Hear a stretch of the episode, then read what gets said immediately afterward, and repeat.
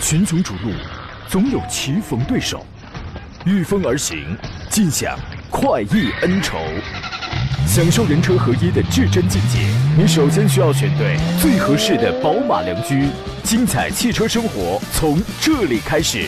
买车意见领袖，权威专家团队聚会团购买车，专业评测试驾，主持人杨洋为你客观权威解析。这里是购车联盟。来，各位，星期二的上午时间，欢迎继续在熟悉的时间，在熟悉的配方里寻找到山东交通广播购车联盟的声音。我们节目又开始直播了，我是杨洋，在济南问候全省的朋友们。天气呢明显暖和了几度啊，连洗澡呢都不那么畏畏缩缩了。人生两大难事儿啊，起床靠毅力，洗澡靠勇气嘛，是吧？胖强昨天晚上洗澡的时候呢，他发现浴室里有一只小虫子啊，于是他他他这很兴奋啊，他拿那个喷头去淋它，结果发现这个小东西啊在水里哎游得非常的滋润，然后呢他就把这个水温调到最高档。直接就是特别的残忍啊，然后给烫死了，然后他十分得意的把喷头转到了自己的身上啊。这哥们儿到现在啊，这小脸啊，这老脸啊，还红扑扑的呢，老可爱了啊，这个可爱的老 baby 啊。今天节目呢，咱们共同讨论一下选车还有买车这个方面可能会遇到的一些问题。年底了，买车的朋友又该开始扎堆了吧？现在可能你也不太在乎今年这个车到底便不便宜啊，提车到底。慢不慢啊？您可能也不在乎了。遇到选车买车拿不定主意的，欢迎跟我们探讨。直播热线是零五三幺八二九二六零六零或零五三幺八二九二七零七零。另外呢，还有一些网络互动方式，您可以在山东交通广播的微信公众号里面收听、收看我此刻的音频与视频的双重直播。可以发送文字问题，可以在我的抖音直播间当中找到杨洋侃车。第一个杨是木字旁，第二个杨是提手旁，单人旁侃哪山的侃，直接跟我们来进行交流。微信公众号呢，搜索杨洋侃车，给大家发送关键字进群，加入到我的车友群当中来。喜马拉雅搜搜索杨洋侃车来回听绿色版屋广告节目。刚才节目还没有开始呢，呃，我们来了一票的老朋友，天下无双在十点五十九的时候就发微信说节目时间到了，今天我猜还是杨洋，因为年底了，你把时间留给听众，一般不会东奔西跑出差了，那这是必然的。就其他时间，我也我今年我减少了很多很多外出参加活动、出差了这样的机会，啊，情况比较的特殊。我呢这人性格也不太不这个现在呢不太喜欢东奔西跑，啊，我比较喜欢这个在家里跟听众们一块做做节目，啊。做节目不辛苦，这是我们本职工作。今天我们有奖互动话题叫做“明年，明年啊，你这不还有四天就明年了吗？对吧？你有没有最想得到的一款车嘞？奖品提供，有三位朋友可以获得江小红辣椒酱，这玩意儿老好吃了啊！今天坐上宾的是济南银座汽车的田道贤、田伯光老师。你好，田老师。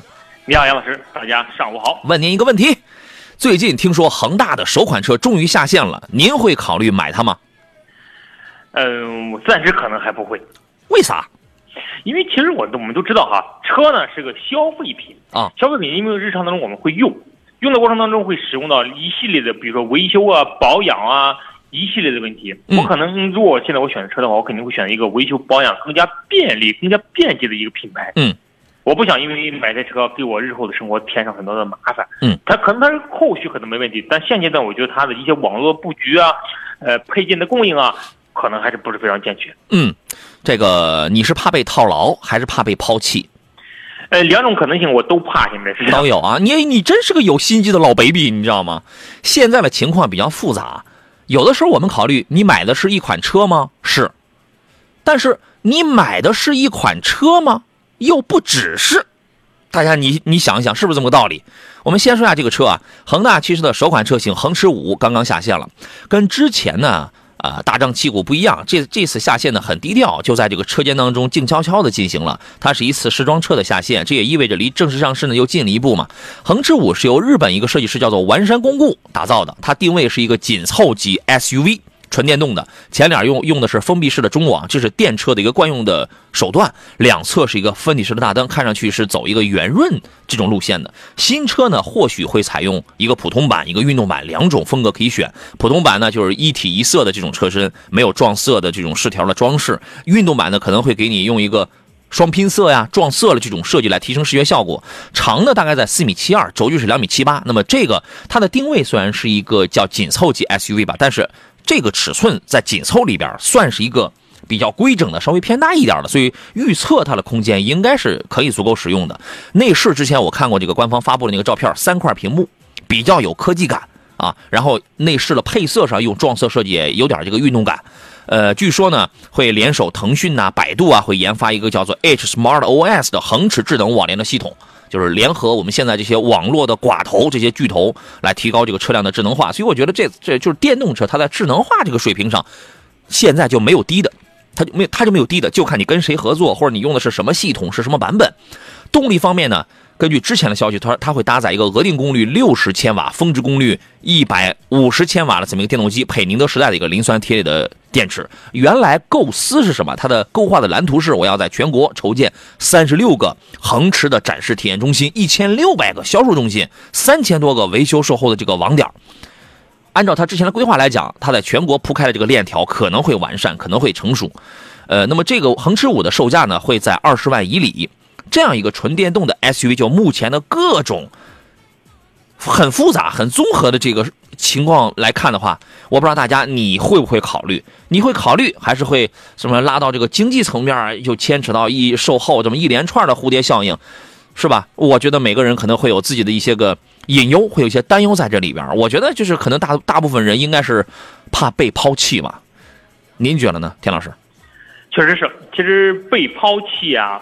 呃，或者是停售啊，这是带来一，可能现现在对于关注恒驰品牌的消费者，他最大的一个顾虑。嗯，对于他未来的规划，其实真的是听完之后真的是非常好。如果说这东西都能实现的话，那真的是未来是非常美好的。就怕这个东西只是一个规划，它很难得到落实。对，所以说你买的真的有的时候不只是一台车的问题。刚才我们抖音直播间里有朋友特别苦恼，他苦恼一个什么事儿呢？说，哎，领克零九这个车到底怎么样？为什么从网上、从什么抖音呐，或者什么平台看，很多开直播的都在喷这个车，所以你就觉得，就是你看的越多，你就觉得你掌握的信息就越明白呗。有的时候有会不会有一种恰恰相反的时候呢？第一，那些开直播的人是什么水平？我不知道啊，我从来没见过啊。我就你自己考虑，第一，他们是谁？第二，你考虑，他们开过这个车吗？第三，他们为什么要喷？是想来点钱？我跟你讲，网上想用这个东西想挣点钱的人多了去了。他开没开过啊？对吧？我反正我是开过的，我我开了很长时间了，对吧？所以你不要觉得一有人说个什么，您这就墙头草。这，他网络时代最重要的不是这二百个人你全看一遍、全研究一遍，不是。分辨真假，找准最懂的、最专业的。还有一点是我们再补充第四点还是第五点了？他喷的点在哪儿？他喷的是价格，觉得国产车不配卖三十多万，还是喷它有什么硬件的毛病？你给我指出来。我不是袒护这个车，任何一个车我都是这样说。网上开直播的人多了去了。我们邻居王大爷，他现在他都可以开个直播，他都可以在车库上，他都可以说车，好嘛，对吧？脑子要清醒，你是个成年人啊。这个还有一个车，我们把它说完啊，然后来解答各位的问题啊。昨天我们节目当中有朋友问了宝马的 X7，我们说说二二款的宝马的 X7 上市了。叉七呢是一九年四月份上市的啊，到转眼之间也马上就快三年时间了，历经了一九、二零、二一、二一年一个小改款。这个车呢其实推出的时间并不是很长，所以呢这一次也是一个小的配置方面的一个小改款。呃，但是呢二二年款上调了一个官方的指导价，基本上属于是除了那个。官方指导价一百万的领先版的那个价格没变之外，其他配置车型都涨了五万块。在今年七月份呢，它对于配置做了一次微调，因为那个时候它主要是取消取消了手机的无线充电，还有车载的 WiFi。原因是什么？是因为缺芯片，缺芯片。二款呢，这两个功能回来了。呃，但是其他配置没有变化。但是除了刚才说了那个一百万的那个入门的四零 i 呃领先豪华套售价不变之外，其他的全都涨了五万块啊。其实对于买百万级车的人来讲，涨这五万块对他们来说，我觉得就是隔靴搔痒啊。田老师，你是这样的人士吧？嗯，我可能不是哈。但是对于购买百万级豪车的人说，增加这五万块钱，确实对他们形不成多大的影响。哎，对他们来讲，增加五万块就跟对我来说增加五块似的啊。嗯，不，虽然不能跟五块相比吧，五块我也心疼啊。影响并不大，他们关注的东西绝对不是在五万块钱上。对，人家关心我啥时候能高定，我能定到，啥时候我能提到，我能定制到，是吧？这次价格上调呢，或也存在另外一个因素，就是跟它的竞品 G L S 啊，G L S 因为它也在上调价格，可能是跟它也是有关系的。调完之后呢，X 七的这个入门价格会比 G L S 要低。但是高配价格比 G L S 要更高，因为这两个自古以来它就是竞争对手啊。对吧？呃，我们节目当中也屡屡出现有朋友在问啊，这三五零啊、四五零啊，跟这个 X 七啊，怎么去这个选择？总体来说，豪华旗舰 SUV 的这个市场需求其实是非常火爆的，非常火爆。正因为这种火爆，才让厂家有底气去涨价，是这么一个情况啊。呃，反正我觉得这 WiFi 啊，还有这个前排手机的无线充电啊，我觉得挺鸡肋的。尤其这个无线充电啊，这个这个东西你手机还烫。可能你觉得它就是方便，它不用连一根线。你有时候你连一根线，你那个线你你还怕夹着，你还怕缠着的是吧？它就是方便，但其实效率并不高，好吧？同晨说明年十分想拥有一台领克零九，加油，梦想会实现的啊！Lina 的问题是，来，我们开始回复各位的问题啊。Lina 说，老师，探险者跟揽境推荐哪一款呢？田老师，您会推荐哪一款？探险者跟揽境，揽境，对，嗯，其实两个车型吧，呃，风格上来讲的话，其实还都。差不了很多，嗯，但是探险者的跟他走的路线还是不一样的。啊，因为我们知道探险者的走的路线还是这种，它的优势在哪呢？在七座上，在这种多座位的选择上，嗯，但是我们知道揽境的优势在哪？揽第一，揽境的上市时间晚，它上市时间晚之后，它相对来说它带来的配置会更好，而且呢，揽境的商业的产品，但是什么车型估计大家都知道，它经过市场这么多历练之后。其实也是一款非常舒适的车型，但两个车有最大的一个区别是，就是啥呢？揽境的它的追求点是这种长续航的舒适舒适度，以巡航起来之后带给后排乘客的舒适程度，但是它整体的操控性啊、驾驶体验，并不是特别的好。我觉得，别说它是一个跑长途用的非常好的好好开的一款车，但是在市区里开，它并不一定代表它是非常好开、非常好玩的一款车。买车呀，我觉得不要只图大个儿。你大个儿呢有大个儿的好处，感觉你坐上去是挺宽裕的，但你开起来它也有它的松散，对吧？它也有它的这个空空空荡荡，是吧？再一个，你车大了之后也要看底盘的这个调教，从底盘的调教，包括整车的操控性，包括加速、中段的爆发力上去讲，探险者明显，同样大家都是 2.0T 的哦，同探险者 2.3T 同样比 EA 呃明显比 EA888 的 2.0T 的这个380的揽境要更有驾驶感受。这个你你只要你去开过，你你自己你要没开过的话，我说这个你会觉得是真的吗？很模糊。你你自己一开你就明白了。揽境我只推荐五三零，二点五 T 六缸的，那个呢，我觉得哎，我加个这个九十八号油我还挺高兴的。啊，你能听明白吧？如果爱问途观还堵不堵，那谁好？那这个谁好说呀？途观 L 呢，我只推荐你买三八零，因为这个目前为止它肯定不堵。三三零那谁知道？你能保证它哪个批次堵，哪个批次不堵啊？除非你自己会看环保手册，会登录国家机动车环保网查，升起底盘来，你知道哦哪个装置哪个位置是叫 GPF。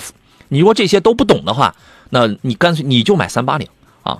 雅阁这位朋友问的是宝马叉一三缸，女士开可以吗？叉一现在优惠幅度蛮大呀，一步到位买个 B 四八四缸，这个多好呀。好吧，我们进广告，马上回来之后我们来聊聊这个事儿。雅阁又问：叉一四缸优惠多少钱？目前我去济南买，济南有四家 BMW 经销商，你挨个打听。四家对，四家。哎，你挨个比较，挨个去打听去啊。这个 X 一呢，是不是最好还是买个 2.0T 这个 B 四八？田老师，当然了哈，因为它的就是前提啊是女士开车，它对于动力没什么要求啊。但是至于这三缸车能不能买啊？我的观点是你一定要去看一看，打着火之后坐在车里，嗯，体验体验它那个尖锐的这种声音对你造不造成影响？尖锐的声音啊，是因为三缸车都知道声音比较清脆嘛，比清脆这种声音对你造不成影响。如果说你坐在车里发现没问题，嗯，其实女士开车一点五 T 的动力其实已经足够用了。其实最主要它不是动力的问题，最主要它不是动力的问题。我担心它这个，因为宝马的这个三缸出的时间也是比较早一点，对，比较早，它出的早。然后呢，新车我我当时开的时候，就是那个抖动、那个噪音都很正常，很正常。你宝马五系也这样，七系怎么不敢讲？五系也它也一样。你早上一打火的时候，那个声音也很大，你知道吗？它就这样。但是时间久了，这个还真不好讲，因为它毕竟它里边有很多的这个那个解决方案啊，还是早几年的，就是那种技术，所以这个它就不好讲。在差价不大的情况下，我觉得 B 四八变速箱也不一样，发动机也不一样，我觉得会更保险一些。我是这样考虑。而且现在它它优惠确实很大，啊，还有提马出征问的是风行五怎么样？您问的是 T 五 EVO T 五是吧？田老师，这个车都卖到什么地方去了？这个车现在买不到了吧？能能能啊！T 五 EVO 刚出来啊，很时尚，长得跟玛莎跟这个呃这个 Levant 似的那个。但是现在卖的特别少，卖。所以我问你，这个车都不知道它都卖到什么地方去了？嗯，可能还是喜欢特定的人群吧。我觉得这个用户群也特别少。第一是年轻人，用户群喜欢的人真的特别喜欢，不喜欢的人可能对他嗯连看都不带看他。这个这个车呀，您觉得品牌力怎么样？嗯，这几年逐渐的在下降品牌力。您觉得保值率怎么样？保值是非常的好，但是它这个保值只是在你确定啊？你确定风？你确定东风风行 T 五 EVO 保值好啊？嗯，哦，保值一般。不好意思，刚才可能说的可能不是很对。这款车型，但是这个车它这个车它它占什么优势啊？第一是空间。呃，空间够用。第一是颜颜值漂亮，对。第二呢，它比主流的一线的国产车价格便宜。他一定会跟你讲，我用的是东安三菱的发动机，东安三菱发动机已经过时了，哥们儿，那都早些年。现在国产发动机有的是比东安三菱好的，有的是，对吧？他用的还是老东西，给你换一个新颜值，战斗气息很浓郁。通常卖到什么县城啊、三四线啊，什么这种小青年就是就是这种地方，这个车你能买。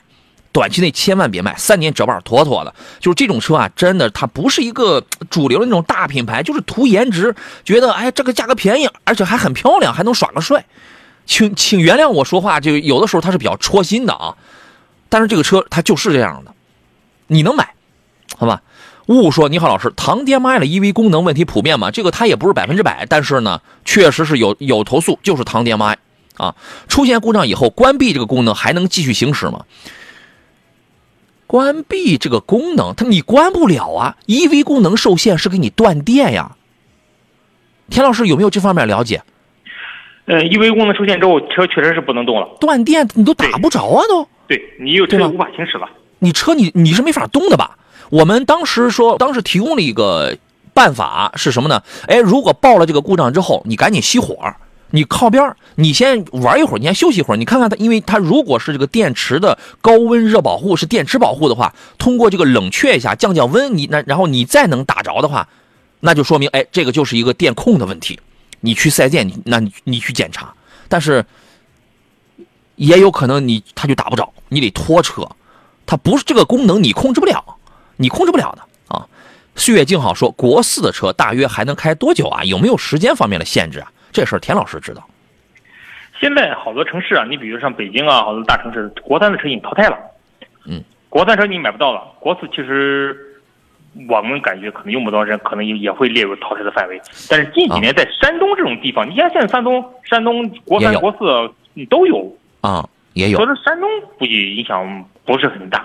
如果你不是在一线这种限号城市，几年之内，我觉得国四不可能被就被淘汰。而现在国家放开了这种二手车当中放开了国四的迁入，嗯，这种大环境之下，国四淘汰，我觉得还得需要时间，是吧？还能再开几年啊？估计因为车的使用寿命不过就那么几年的时间。对，行。所以说国四的车加上国四的车，至少国四车应该是到了在一二年一一二年之后的车的事情才会国四。嗯。所以这个时候的车，你估计你等开到它不能开了之后，也不会出什么政策。对，泰山一克松说明年十分渴望能够期待霸道车上市，并且能够在最短时间内买到霸道。明年上市，在国内上市，我觉得这个可能性有，但是比较低一点啊，低一点。耿希光说，新的一年想买昂克旗中配，哎，可以。我一说昂克旗啊，我们知道，就是当我们在说某一个车大概卖的价位有有多低啊，或者我们在说这个车怎么样的时候，车主他会不高兴。他因为他可能买的贵，他就觉得你凭什么把我的车给说便宜了？比如比如我们说二零二零款昂克旗，当时裸车就是二十一、二十二万起，然后呢，我们现在现在有人买二二款，人这个人人就不高兴。那我这车我都是花三十万这个落的地，我都二十九万多落的地，说你那说你那个凭什么就能那么那么便宜？啊，对啊，你的心情我是非常理解的，但是我说了价格那也是很专业的啊。这个现在肯定是优惠少嘛，现在肯定优惠少，现在能给你优惠五万块钱，是吧？呃，但是这个车舒适性啊，我我们说这个车还是值得买的，值得买啊。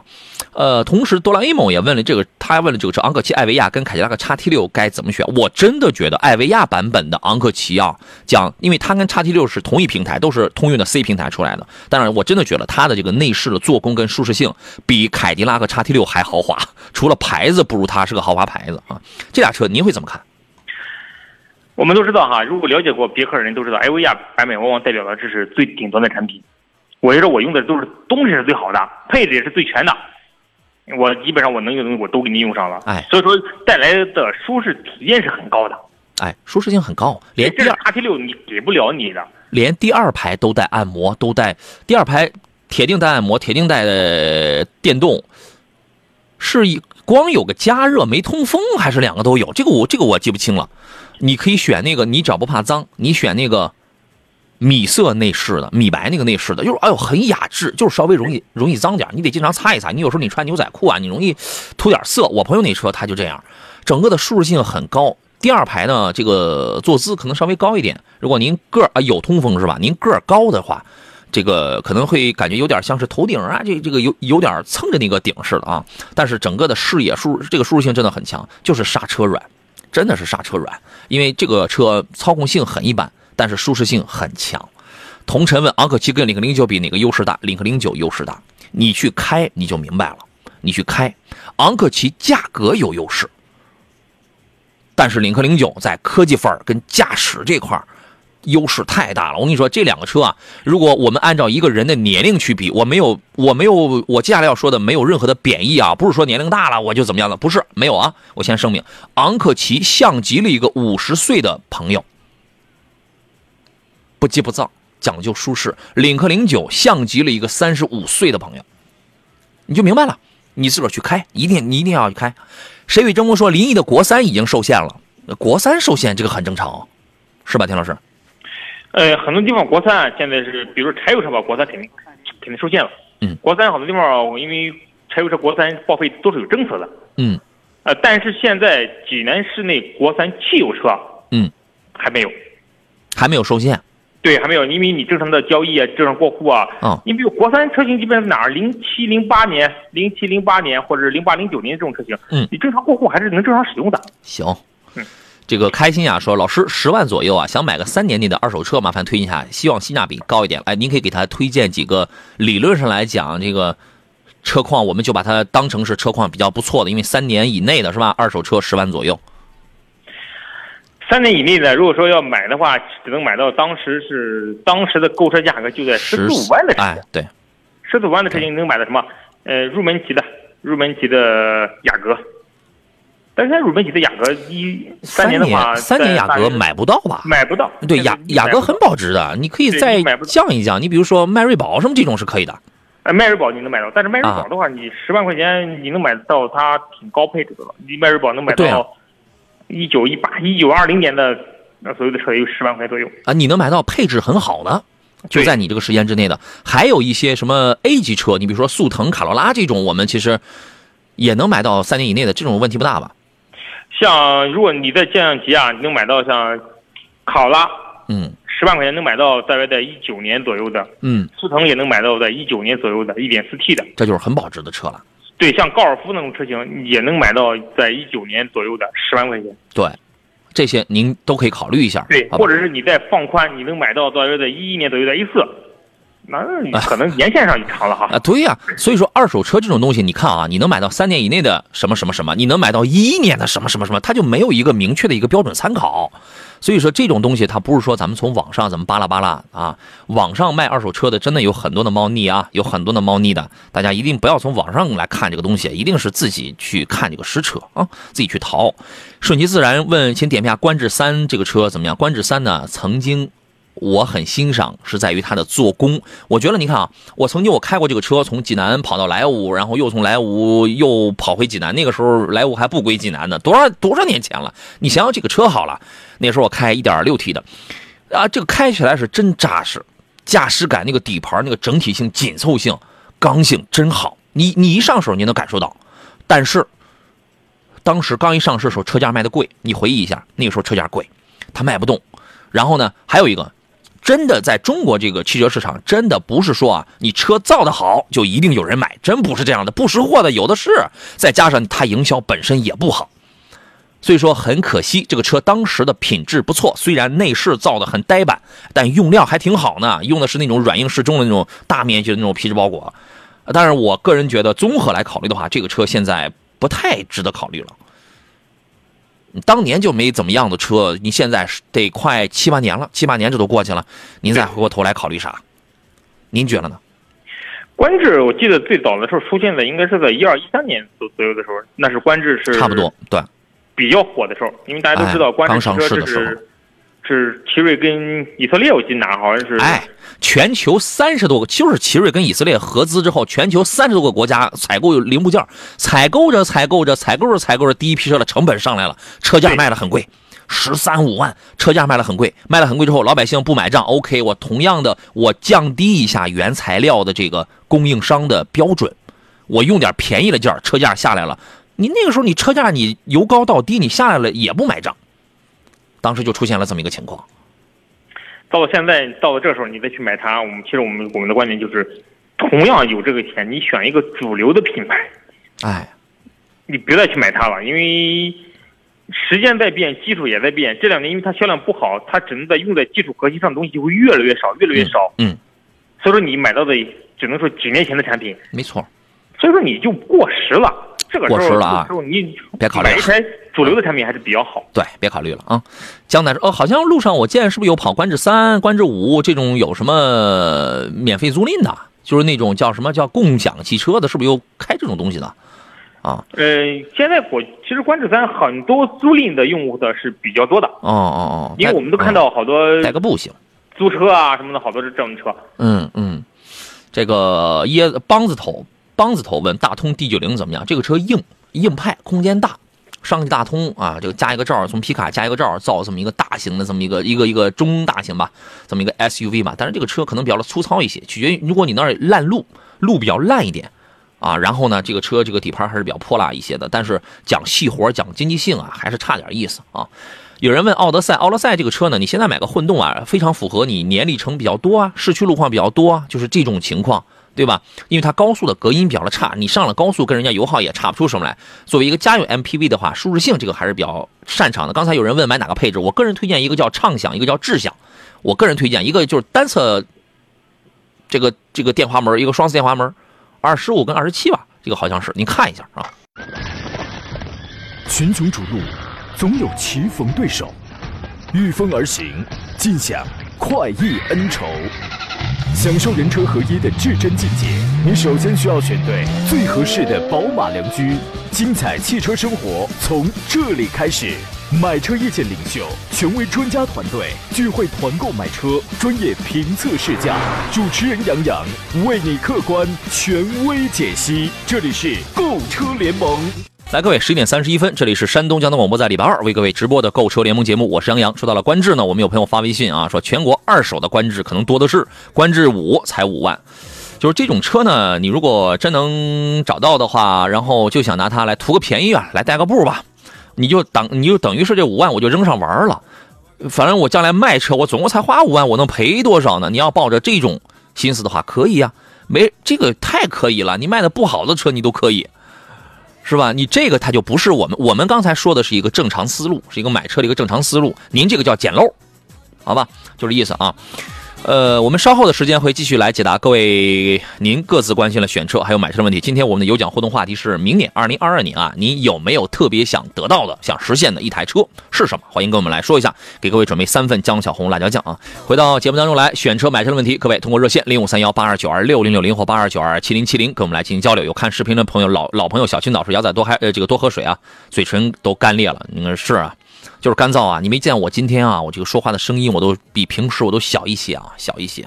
确实啊，这个这种天气呢，这烟嗓啊，你会感觉明显的不太舒服。各位，您都您也多注意，您也多注意啊！来，请出座上宾，来自济南银座汽车的田道贤、铁鹏老师，你好，田老师。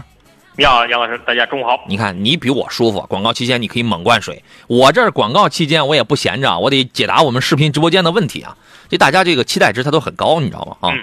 江南说：“胖杨好啊，听节目免费长知识，谢谢啊。”长不长知识不敢当，但是确实存在。我们好多节目的老听众已经俨然成为了他们单位、他们那个生活群里当中的汽车专家，他们那个群里当中的汽车 QOL，你知道，讲什么车人家都能唠上几句。哎，就想想我们节目是怎么说的啊，真好。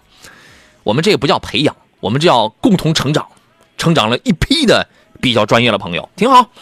李楠说：“两位好，年关将至，路上看到几辆未挂牌照的长安欧尚品牌汽车，啊，未挂牌照了是吧？啊，就是人家是刚提了新车。两位评价这个品牌的车吧，质量稳定性如何？表弟也想买一台，他想买叉五呢，还是想买叉七 Plus 啊？就是这两款车现在是值得购买的。我觉得这辆车性价比高，大件没问题，小问题咱们不敢保证啊，因为车呢它是个采购零部件。”拼的这么个东西，所以你很难保证它这儿有没有异响啊，那儿生不生锈，就是这种问题真的很难保证的。然后呢，但是大件没问题，因为它的大件发动机、变速箱、底盘，目前已经和长安的乘用车就是 CS 系列的完全一样了。七档的湿式双离合，1.5T 的蓝鲸动力，它都是一样的了。就这个我是能保证的，这个技术还是比较不错的。而且，但是它呢，价格要比 CS 的车要便宜，这是一个定位的问题。这是欧尚的定位要比乘用的 CS 要便宜。啊，这个车您您是怎么评价的？这个品牌？其实当时长安的商用车一出来，欧尚品牌一出来之后，它定位其实是一开始的时候哈低，是很低端的，还主要以拉货为主。对。但是后来发现，哎，我不光能拉货，我还能抢那一部分家用车的这种市场。嗯。所以说，越来越精细化，越来越改款，从叉五、叉七 Plus，嗯，到现在。基本上完全性的与拉货已经没有边儿，不就不沾边儿了。嗯，完全一款家用车。呃，商用车的话，其实最大的一个问题还是做工啊。你看一看，如果它做工上你能接受，嗯，就是没问题，其实买它是没问题的。呃，特别是欧尚品牌，这两年在长安商用车当中算是最好的一个品牌了，做的也是从销量上来看也可以，虽然不比原来的车强。原来你说 X 七零 A、CX 七零。就是那种车造的吧，就光你你光看着那个外观长得像路虎了，真的是很粗放，真的是哎呀，问题太多了。你摸你摸摸，你这个车它便宜是便宜，但是你觉得它毛病用料它这个问题一堆。但是现在啊，突然一换好很多了，突然一哎一换设计师，对吧？我车的质量也好了很多。咱不知道人家的这个品控采购部门负责人人家换没换啊？但是你一看这个质量，直接它就是有一个提高，真的提高很大，价格还便宜，所以我觉得这个代个步肯定没问题。啊，还有人问荣威的 R 叉五 Plus 可以买吗？二 RX 五系列啊，我现在最推荐的还真就是 Plus，因为什么呢？1.5T 配一个七档的湿式的双离合，四条米其林 PS4 的轮胎，然后呢，舱内你选个配置稍微好一点的啊。然后舱内也有 Actera 这种 GP 的包裹，绿的安全带啊，这个整个的舱内布局就是很年轻、很时尚，绒林灰配一个绿银条，就是年轻人的车，你知道吗？它比普通版 R 叉五好的一点，它的变速箱我是湿式的，你是干式的。它比 R 叉五 Max 好的一点是在于，我比你还省点油呢，我无非就是空间比你稍微小一点，但也够用。年轻人的车，所以我真的觉得最值得买的就是这个版本，你考虑啊，X。呃，这个朋友叫做 Expect，他问杨洋你好，平时家用媳妇开啊，有前提，看了 CRV、皓影、探岳、途观 L，关键是现在本田乳化、大众堵，不知道怎么选了。你看，本田乳化是受低温的影响比较多，低温，您是哪儿的？你要先判断地域的问题。它很冷的时候，它才乳化，而且现在乳不乳化，我估计也够呛能看得出来。我也不敢说它这个问题有没有彻底解决，但我的字典里，反正我的认知是，它没有拿技术去根本解决。青岛的朋友，青岛这个温度不至于吧？还有一个说大众堵，大众三三零堵，三八零不堵啊，在 SUV 里边，对吧？就是你都可以有效避开了，它不是说这个牌子就一定堵，这个牌子就一定乳化，你这分条件的，你得搞明白这个问题。他是他是分条件的，媳妇儿开，我觉得买个 1.5T CRV 就就行，价格低。省油，动力没那么强，我觉得买这个就挺好。田老师，您给建议一下。拿皓影和 CRV 跟探岳去对比的，往往都是对照着 1.4T 和 1.5T 两个车型去对比的。啊，如果说你真上了 2.0T 的，肯定是探岳肯定是更更全面一些。但是探岳的价格相对来说，在这个这些车型当中，它是最高的。嗯，所以说，就如果女性开车单纯性代步使用，想买一台平稳的车型，皓影跟 CRV 两个都可以。嗯，选一个 1.5T 的，选一点五，它它俩本身同一台车，皓影就是碰撞成绩要差一点，对吧？它中保研里边碰撞成绩差点，所以 CRV 没碰过，没碰过这玩意儿，就 No news is good news，你知道吗？没消息可能它就是个好消息。哎呀，也也不尽然啊。反正我觉得我倾向于 CRV 吧，买个 1.5T 的 CRV，买个两驱都市版，十九万的车，这个就可以了啊。聊城小高说：“杨哥，吉利雷神混动会出四缸的吗？”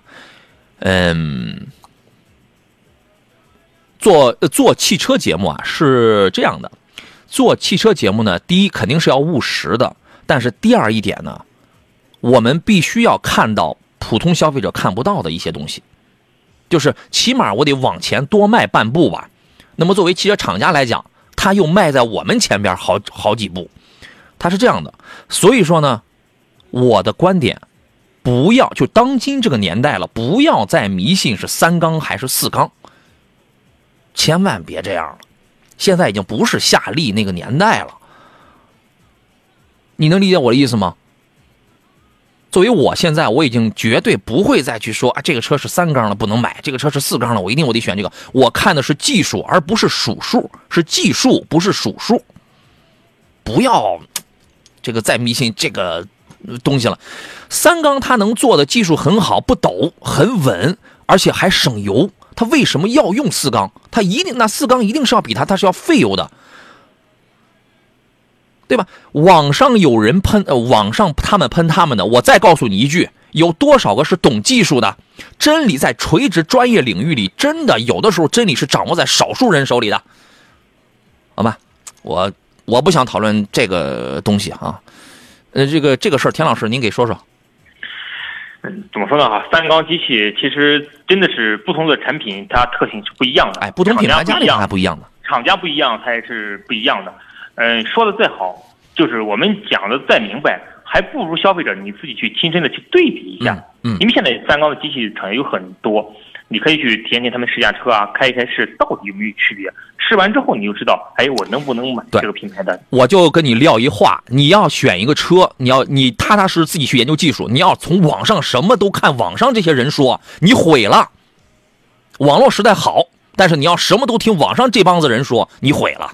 好了，回到节目当中来啊！出现了一片朋友说杨老师说的对，说的帅啊，就是这么个事儿啊！你要是你要是听那些，你前两天这个何正茂先生还跟我，我们我俩还遇到一个事儿，网上一个跟那个大家讲一讲，网上一个号称是几百万、三百万还是几百万一个粉丝的一个售后的一个修车的一个大 V，说了一件你都不用很专业，就是你只要专业一点点，他说了个换机油一个什么什么什么那个事儿来着，忘了。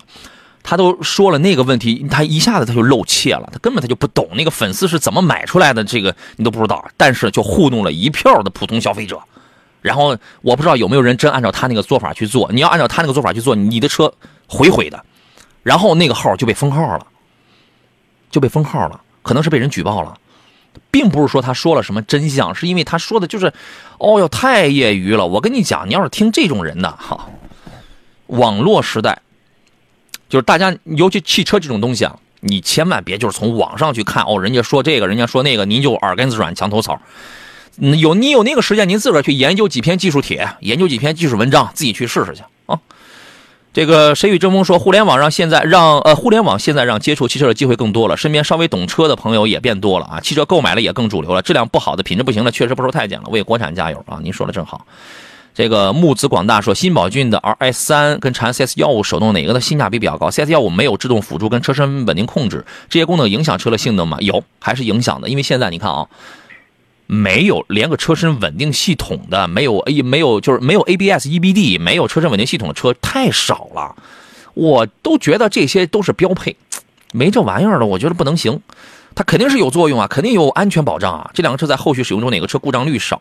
我觉得你先别考虑故障率的问题。先把这个先，你先别考虑以后用车的事儿，先把你现在开车的安全这个事儿放在一个第一要务上吧。田老师，你给分析一下。呃，确实是哈，在这个价位当中，如果说两个品牌力差不多，价位也差不多，那一定要买一个配置稍微全点儿的，特别是在安全配置上的，像呃 EBD 啊，像那那像像广播内我们说的是防侧滑系统 ESP 啊，嗯，呃，这种东西其实是。我觉得现在真的是像标配的一样，很多车上它基本上都配了。假如说它没有的话，那说明是配置真的是特别低。没有，你得买就是磕碜的话，东西高的。没有，真就是磕碜啊！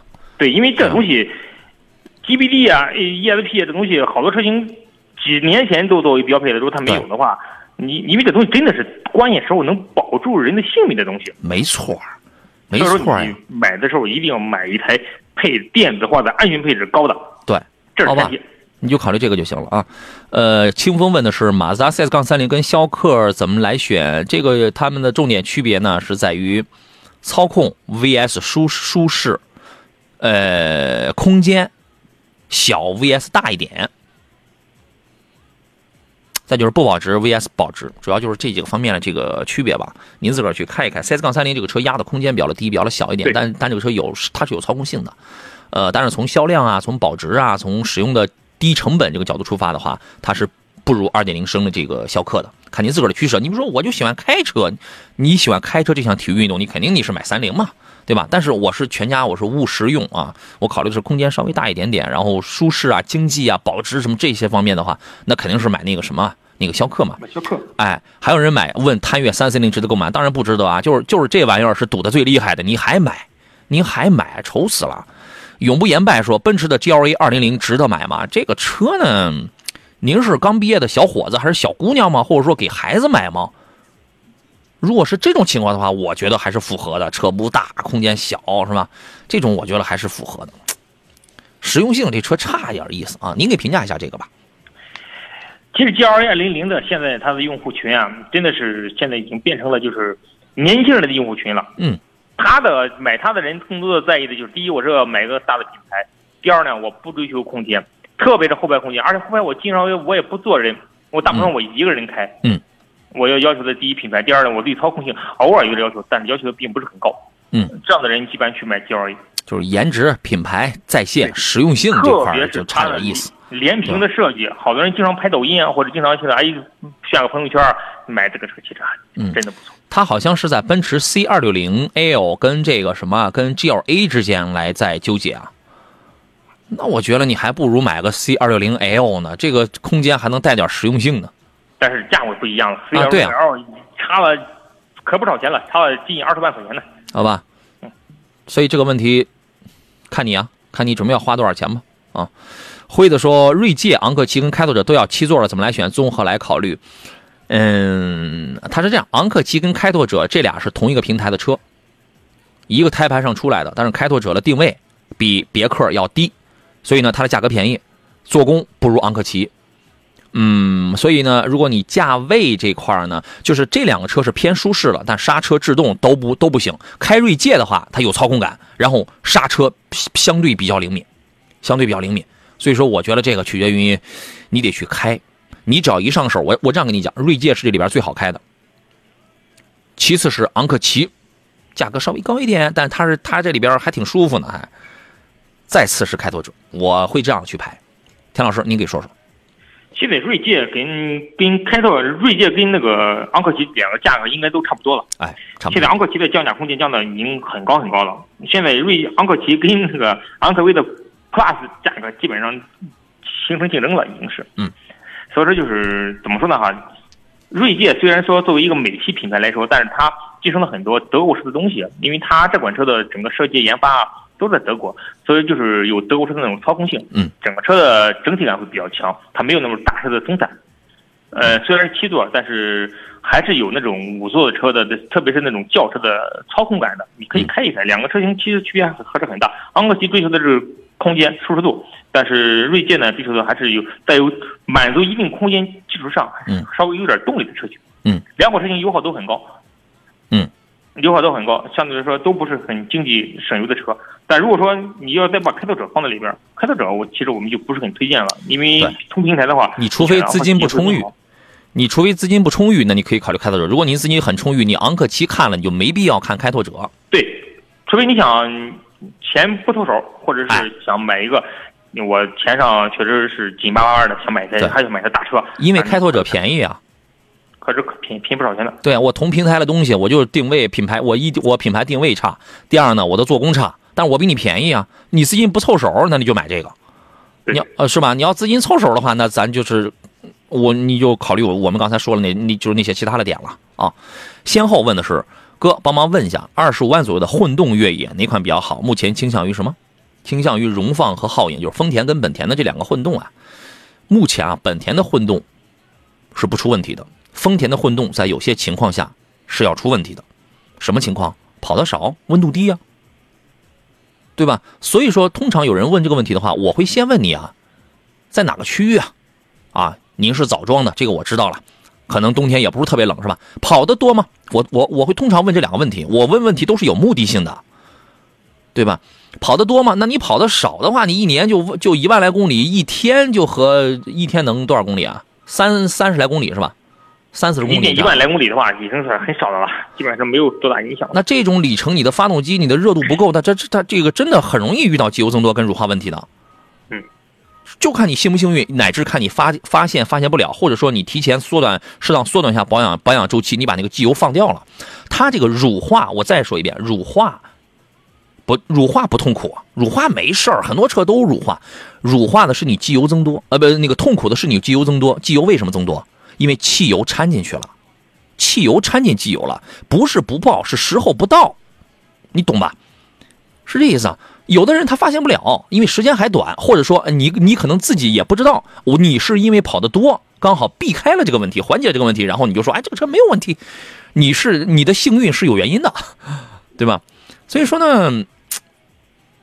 这个我觉得真的要考虑一下你这个这个温度跟这个里程的问题啊，田老师，您的观点是什么？其实混动的技术上没有多大区别哈，不管是本田还是丰田，因为这种他们这种混动啊都是比较成熟的。其实你看看丰田，从至少我觉得差不多十五十二十年前吧，就应该有这样的混动技术。嗯，所以技术上没有多大区别。哎，丰田的混动历史确实很悠久啊。对，所以说就是不管选本田还是丰田。呃，两款车型其实都是可以的，但是杨老师刚才说到的这个问题，确实是值得我们去关注的一个问题，因为确实是有实实在它发生的这样的问题。如果这时候如果你要是纠结的话，那你就选一个现在没有这样的问题的好影，那不得了吗？嗯，价格差不多，行，车的车的稳定性都都比较强。嗯，张伟说：“杨老师好，田老师好，今天我擦车了，甭干净。什么叫甭干净啊？就是倍儿干净吧？啊，倍儿干净。好家伙，你看。”呃，做了这么多年节目，您是我们的老粉丝、老朋友了啊！原来田老师才是最懂你的那个，你知道吗？真好啊！来，我要送出今天的这个，我先送今天的奖品啊，然后还再来说几个事儿。先送给三份江小红的辣椒酱啊，送给王路明杂粮煎饼果子，这是一个人啊，只不过是名字稍微长了点另外再送给先后。呃，再从我们那个抖音直播间再选一位，我们挑给新朋友，再送给清风野翻书，好吧？三位朋友可以获得辣椒酱啊！您在我的抖音账号“杨洋侃车”当中给我发一个私信，发了您的收件地址就可以了啊。张三丰说：“雪佛兰别考虑了吧，身边几个朋友近三年有五个退圈了，品控跟售后比较差，高中低档的车型都有，这个也是巧不巧的事儿啊，这个也是巧不巧的事儿，它也有它的优点啊，呃，反正也看情况吧。”还有人问的是，开拓者二点二点零 T 燃油版七座家用，家用肯定没问题啊，当然能家用，就是什么车都能家用。但是我前面我这个车我也今光今天节目说过好几回了，刹车很软，啊，做工一般，刹车比较软，呃，但是车风年轻，是吧？价格比那个昂克旗有点优势，两个是同平台的，包括它跟叉 T 六也是同平台的，好吧？呃，还有朋友问的是什么？君威跟天籁怎么去选啊？你这个我就预感，你你你肯定看的是一点五 T 的君威跟二点零升的天籁喽。是吧？因为二点零 T 的天籁它不会是这个价格，它不会跟君威产生什么竞争关系啊？对，对吧？您给说说吧。嗯，一点五 T 的君威怎么说呢？还是一款相对来说有一定驾驶乐趣的一款车型。嗯。呃，但是天籁呢，二点零的天籁呢，追求的是第一是舒适度，第二是经济跟故障率。嗯。它这三面是做的比较好的，也就是说它是一款城市里代步开没有多大乐趣，但是相对比较稳定的一款车型。嗯。呃，相对来说年龄一般比较大，它的用户群大部分应该都在三十五岁到四十岁以上。嗯，但是君威呢，一点五 T 呢，它的因为整个从设计啊、产品特点，它就比较年轻化，它的群体呢可能就年更加年轻一些。呃，比较喜欢运动，比较喜欢动感，哎喜欢有一定操控性的车型。对，看你属于哪哪个用户群了。它一点五 T 稳定，选天籁。哎，它一点五 T 开起来多多少少还是有一些这个推背感的。二二点零升天籁呢，这动力平平吧，反正您去开一开，看能不能用，够不够用。但是，哎，但是它在经济舒适，它不适合暴力驾驶啊。但是它呢，在经济舒适跟保值这个方面，它有优势。